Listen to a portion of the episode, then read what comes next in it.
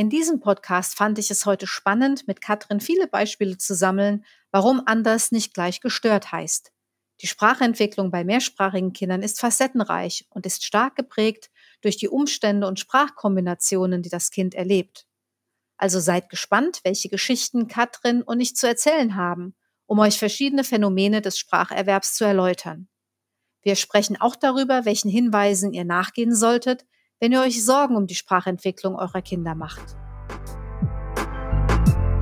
Logopädie kompakt. Der Familienpodcast von Ups.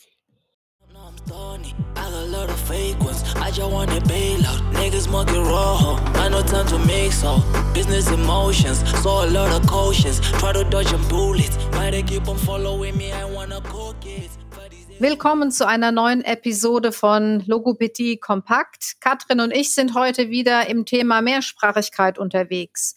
Und nachdem wir letztes Mal verschiedene Fragen von euch aufgegriffen haben, möchten wir heute noch mal etwas intensiver darüber sprechen, welche Verläufe denn multilinguale Sprachentwicklung nehmen kann, welche Merkmale uns da auffallen und wie wir diese Merkmale einzuordnen haben.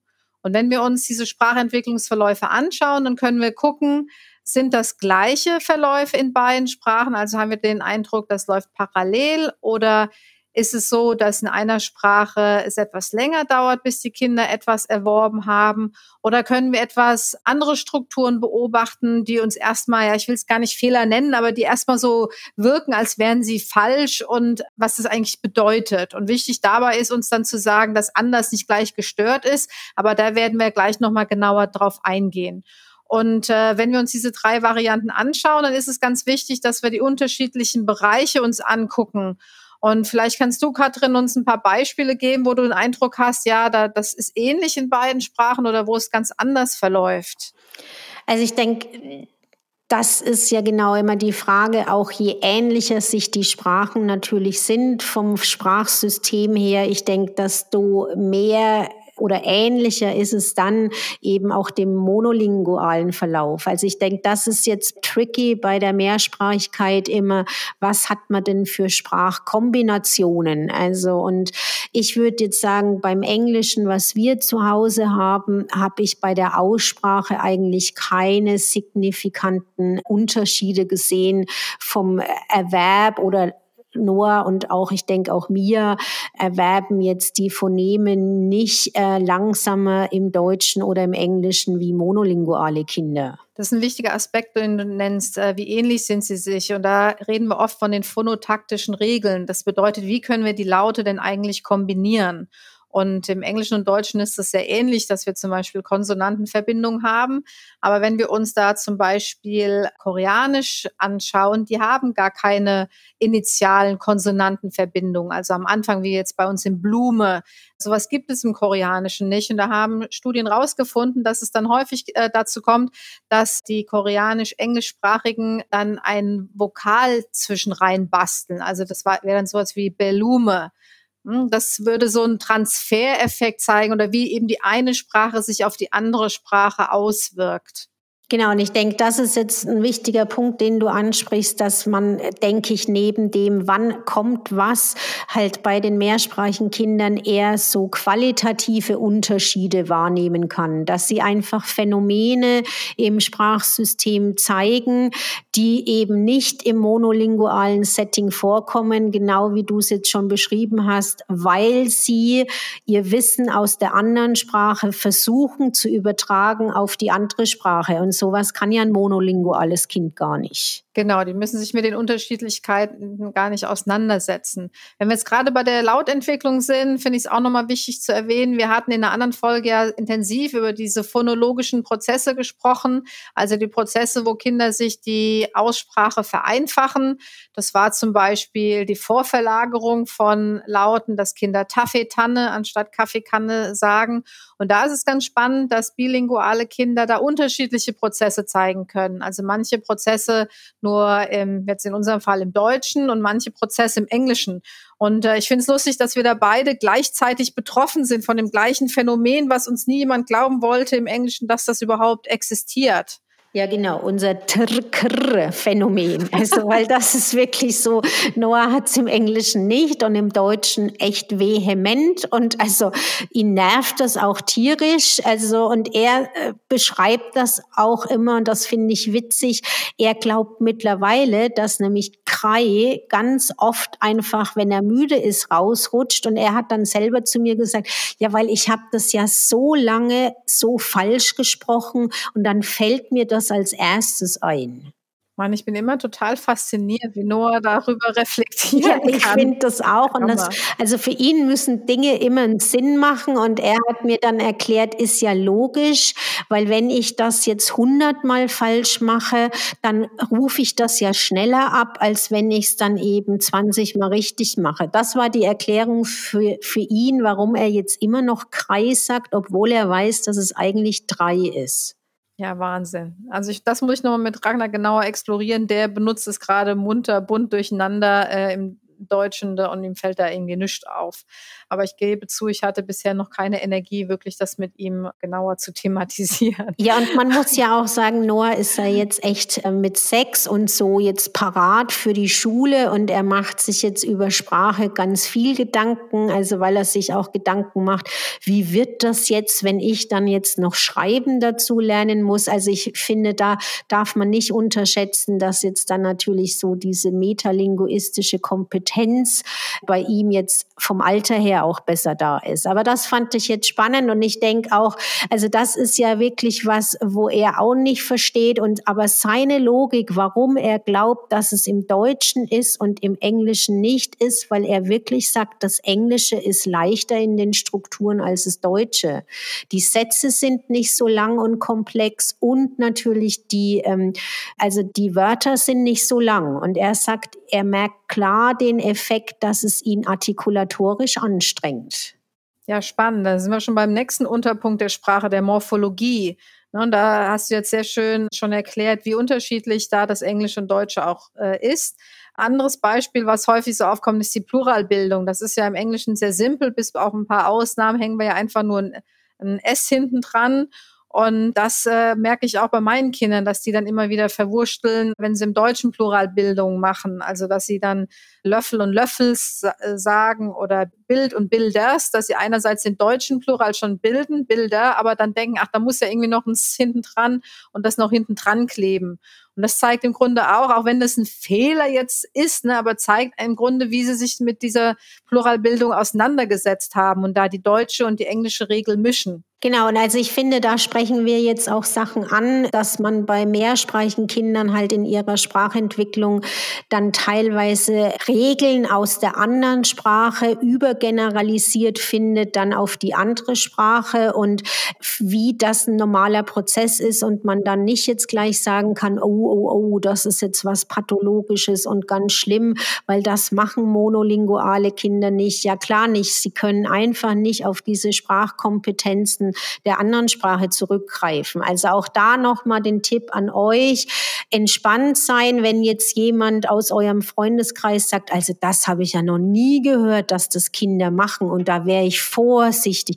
Also das hört sich irgendwie gestört an. Ja, das muss es nicht sein, sondern das kann einfach sein, andere Kinder in eurem Umfeld machen das nicht, weil sie halt nicht die gleiche Sprachkombination haben oder eben monolingual sind. Genau, und gerade wenn wir jetzt dann nochmal auf den Bereich Syntax gehen, das sind ja auch ziemlich knifflige Strukturen mit dabei, wo auch monolinguale Kinder noch ganz lang mit kämpfen. Also jetzt zum Beispiel Dativ- und Akkusativbildung. Ne? Das geht bei Ragnar auch ziemlich durcheinander. Also zum Beispiel sagt er, ich habe die Mütze auf der Tisch gelegt. Ähm, aber weil es das auch im Englischen nicht gibt, ist irgendwie diese Regel halt noch nicht präsent. Und weil er Englisch auch im Moment mehr hört, hat er auch weniger Chancen, jetzt diese Regel immer wieder zu hören und anzuwenden. Also das ist ähm, auch ein wichtiger Aspekt zu berücksichtigen, wenn sie das auch gar nicht so oft hören. Wie sollen sie das dann überhaupt äh, umsetzen?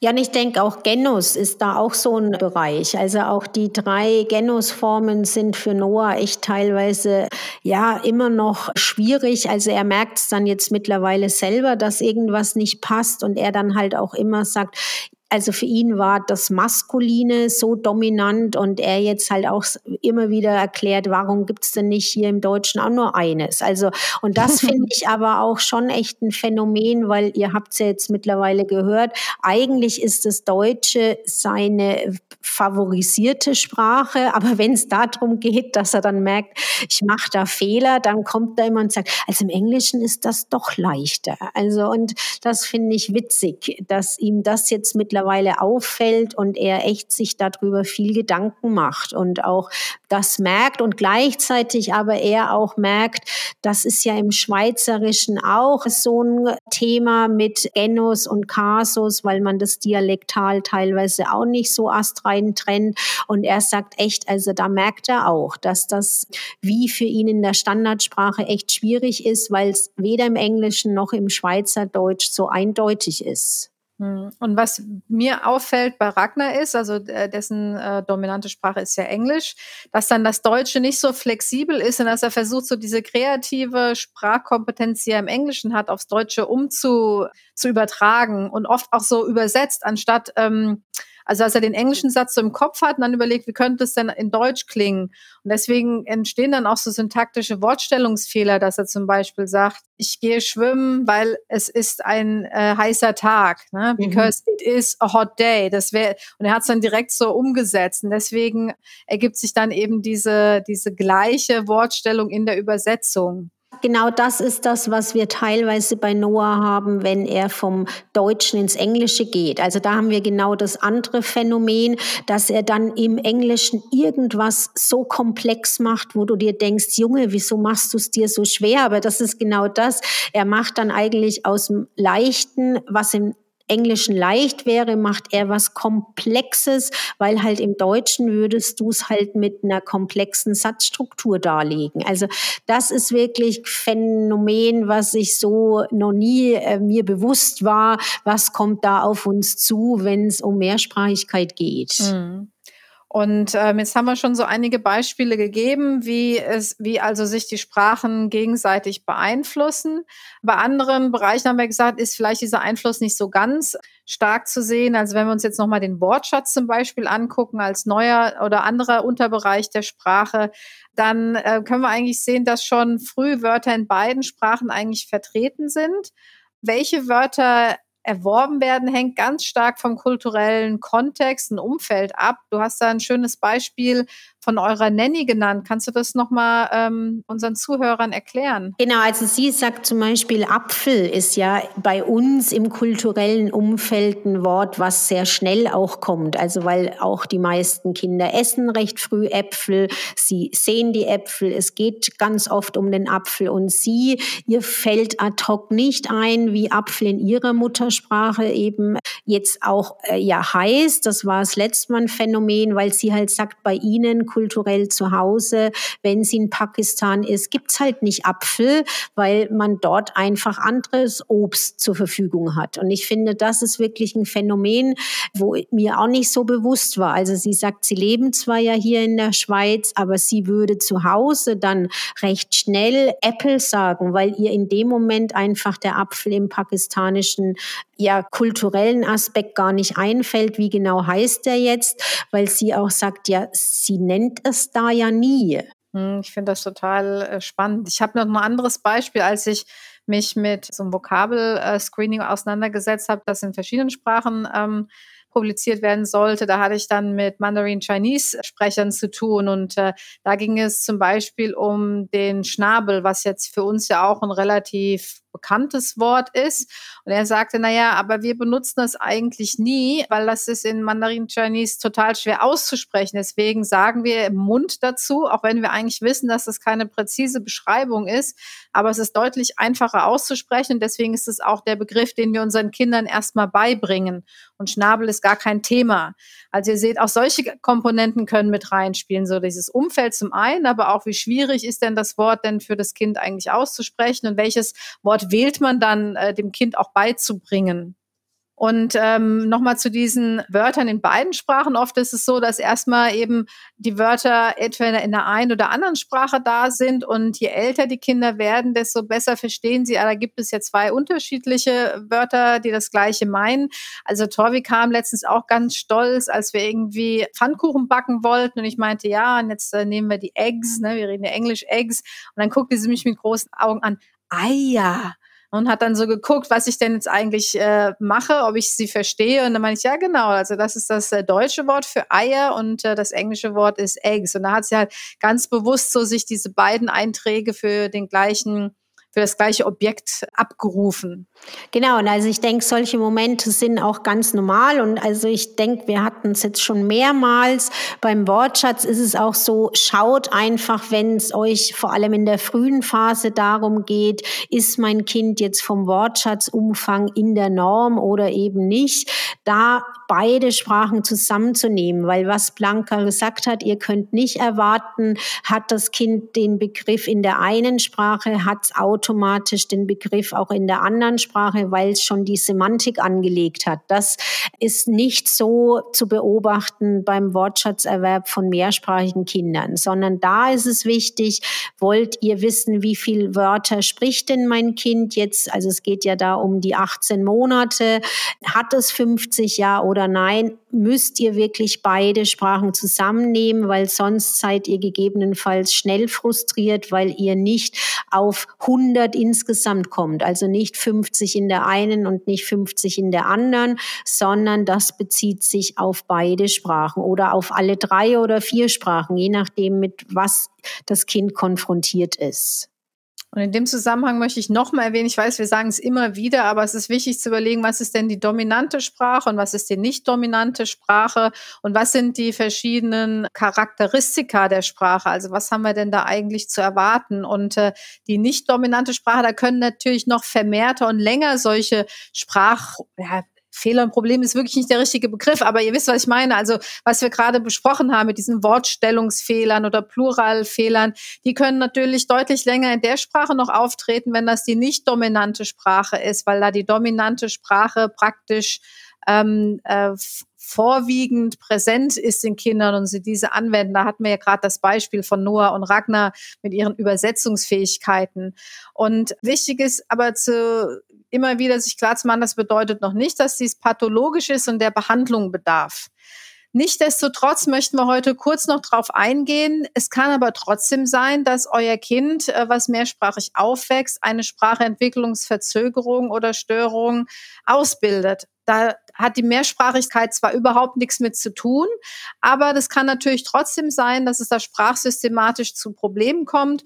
Und da ist es dann gar nicht so einfach herauszufinden, ist es denn jetzt verzögert oder nicht und was sind da so die Merkmale. Und da würden wir gerne noch ein bisschen drüber sprechen. Genau, und also ich denke, da ist wirklich äh, wichtig eigentlich aus unserer Perspektive zu schauen, gibt es denn Strukturen in den Sprachen, die das Kind zur Verfügung hat, die in beiden ähnlich sind oder sogar gleich. Und wenn das Kind wirklich diese Strukturen in beiden Sprachen wie einfach ja falsch macht oder ihr auch sagt, das müsste das Kind eigentlich schon überwunden haben, aber es zeigt das immer noch, das spricht dann klar dafür, okay, anscheinend ist das Kind verzögert oder sogar sprachgestört, weil was man weiß aus der Forschung ist klar, es gibt jetzt nicht ein sprachgestörtes Kind nur in einer Sprache, sondern wenn ein Kind im Spracherwerb wirklich Auffälligkeiten zeigt, dann findet ihr die in beiden Sprachen. Und das kann man aber natürlich ja nur belegen oder erkennen, wenn die Strukturen in den beiden Sprachen auch vorhanden sind. Also ihr könnt das jetzt nicht festmachen, machen, zum Beispiel am, wir hatten es jetzt schon am Kasus, also Dativ oder Akkusativ. Da ist die Voraussetzung, das gleiche System muss in beiden Sprachen da sein, die gleiche lautliche Folge muss da sein. Wenn es in beiden Sprachen auffällig ist, dann spricht man wirklich davon, okay, da ist wirklich was nicht im Normbereich. Und da ist es eben wichtig, dass beide Sprachen genau angeschaut werden. Also wenn es jetzt darum geht, auch Therapeuten mit einzubinden, im Idealfall lässt man dann therapeutisch die dominante Sprache erstmal abklären. Das ist natürlich nicht immer äh, möglich, weil die äh, Sprachtherapeuten und Logopäden, die man trifft, ja nicht zwangsweise die Sprache sprechen oder mehrsprachig sind. Aber da kann man dann auch überlegen, ob man vielleicht Muttersprachler mit involviert oder sehr intensiv mit den Eltern exploriert definiert eben, was sind die verschiedenen Merkmale von der Muttersprache und die eben vergleicht mit der Umgebungssprache. Und auch äh, im, wenn man die Kinder dann wirklich untersucht, muss man auch aufpassen, dass man nicht diese Tests, die für monolinguale Kinder entwickelt worden sind, einfach so eins zu eins übertragen möchte auf die multilingualen Kinder, sondern da auch mehr qualitativ und dynamisch guckt, was sind denn die Phänomene, die wir hier beobachten können. Genau, also ich denke, da gibt's wirklich äh, viele äh, tricky Sachen, die zu beachten sind bei Multilingualität. Und ich denke, das beschäftigt auch unsere Berufsgruppe, weil das wirklich also nicht so einfach zu beantworten ist. Ist jetzt ein Kind mit mehreren Sprachen sprachauffällig oder liegt's einfach daran, weil die eine Sprache doch weniger beim Kind im Input ist oder, wie wir jetzt schon immer wieder gesagt haben, weniger dominant, weniger Interesse fürs Kind da ist. Und ich denke, ein Punkt ist auch, bitte habt im Hinterkopf immer, wie sind auch die rezeptiven Leistungen. Also wir haben jetzt viel über die Produktion gesprochen. Also auch da wieder zu schauen, versteht denn mein Kind rezeptiv wirklich gut? Wie schaut's denn auch aus? Weil wir haben ja jetzt schon mehrmals auch gesagt, das Kind kann auch einfach sich entscheiden, eine Sprache mehr rezeptiv zu erwerben und weniger produktiv. Genau, es geht also wirklich darum, die Möglichkeiten zu maximieren, die Kommunikation für die Kinder zu ermöglichen. Also egal in welcher Sprache, in welcher Form, dass es wichtig ist, dass man überlegt, welche Wege finden wir, das Kind zu unterstützen, sich mitteilen zu können und das, was um das Kind herum geschieht, verstehen zu können. Es fand ich nochmal wichtig, dass du das jetzt betont hast, auch mit dem Sprachverständnis, dass das ganz, ganz wichtig ist für die Kinder, sich auch verstanden und aufgehoben fühlen. Genau, und ich denke, sobald ihr einfach merkt, hey, also irgendwie, ich habe das Gefühl, mein Kind, das entwickelt sich äh, nicht, ja, in der Norm oder ich habe das Gefühl, es passt für mich einfach nicht, wie die Sprache sich entwickelt, dann holt euch Rat, geht, besprecht's wirklich mit dem Kinderarzt, sprecht nochmal mit anderen Eltern, die das gleiche eigentlich, äh, die gleiche Sprachkombination habt. Und ja, sucht euch da einfach auch recht äh, schnell Hilfe, weil so meine Erfahrung ist, es dümpelt dann immer wieder im Kopf und man denkt sich, oh nee, vielleicht haben wir doch was falsch gemacht. Ah nee, also ich glaube, es, es entwickelt sich wie doch nicht richtig und das bringt nämlich auch Unruhe beim Kind rein. Also das Kind merkt natürlich, dass ihr irgendwie euch Sorgen macht, es irgendwas auch hat und also ich würde euch da aus Mamas Sicht, aber auch aus logopädischer Sicht empfehlen, sehr schnell wirklich auch dem nachzugehen, weil dann, wenn ihr es geklärt habt und vielleicht auch die Bestätigung habt, nein, es ist alles gut, dann seid ihr auch sorgenfrei wieder mit dem Kind unterwegs. Genau, dann könnt ihr durchatmen und diesen spannenden Weg mit euren Kindern weitergehen und beobachten, was für Sprachphänomene sich alles so ergeben. Also und ich finde es immer sehr hilfreich, nur so für euch, kurz bevor wir die Aufnahme gemacht haben, habe ich auch Blanca gefragt, du Blanca, wie ist es denn noch? Noah zeigt das und das und das. Also nicht, dass ihr auch immer denkt, oh, das passiert nur mir, äh, weil ich kenne mich da vielleicht auch zu wenig aus, habe mich wenig beschäftigt. Ich würde jetzt sagen, ich habe mich viel mit Sprachentwicklung beschäftigt und dennoch bin ich dann die Mama, die sagt, du, wie ist es nochmal? Du bist doch da die Fachfrau. Ist es richtig, wie ich es mir überlege? Also weil weil ich finde, sobald es die eigenen Kinder angeht, merke auch ich, werde ich schnell unsicher und kann mich nicht hinstellen und sagen, ah nein, das ist in der Norm ganz entspannt, sondern brauche da nochmal die Bestätigung von jemand anderem, ist mein Eindruck richtig oder bin ich nicht falsch, weil ich doch mir denke, ist schon alles in Ordnung. Genau, und falls euch jetzt auch noch Fragen kommen, äh, nachdem ihr den Podcast gehört habt, dann scheut euch nicht. Schreibt uns einfach, stellt eure Fragen oder schreibt uns Kommentare und Anmerkungen. Wir freuen uns und gehen dann gerne in weiteren Podcasts auf die Fragen und Anregungen ein. Genau, und dann wünschen wir euch einen schönen Tag und bis zum nächsten Mal. Macht's gut. Ciao. Toll, dass du es bis hierhin geschafft hast.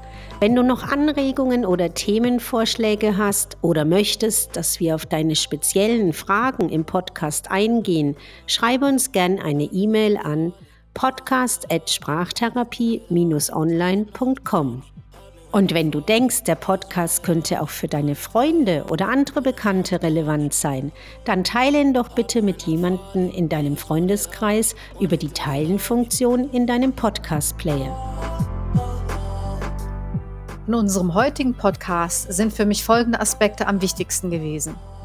Kinder versuchen ihr Wissen aus einer Sprache auf die andere anzuwenden. Manchmal sind sie damit erfolgreich, manchmal nicht. Dann zeigen sich Fehler in der Sprachproduktion, weil Sprachregeln der einen Sprache genutzt wurden, aber nicht zur anderen Sprache passen. Es kann zum Beispiel zu Wortstellungsfehlern im Satz oder falschen Pluralbildungen kommen. Wenn ihr solche Phänomene beobachtet, braucht ihr euch keine Sorgen zu machen. Dennoch ist es ratsam, die Entwicklung beider Sprachen im Auge zu behalten. Auch wenn Multilingualität keine Sprachstörung auslöst, können auch mehrsprachige Kinder Sprachprobleme zeigen. Hier ist es wichtig, alle gesprochenen Sprachen zu untersuchen und herauszufinden, welche Sprachstrukturen dem Kind Schwierigkeiten bereiten. Falls ihr euch unsicher seid, tragt die Sorge nicht mit euch herum und holt euch Rat und Unterstützung.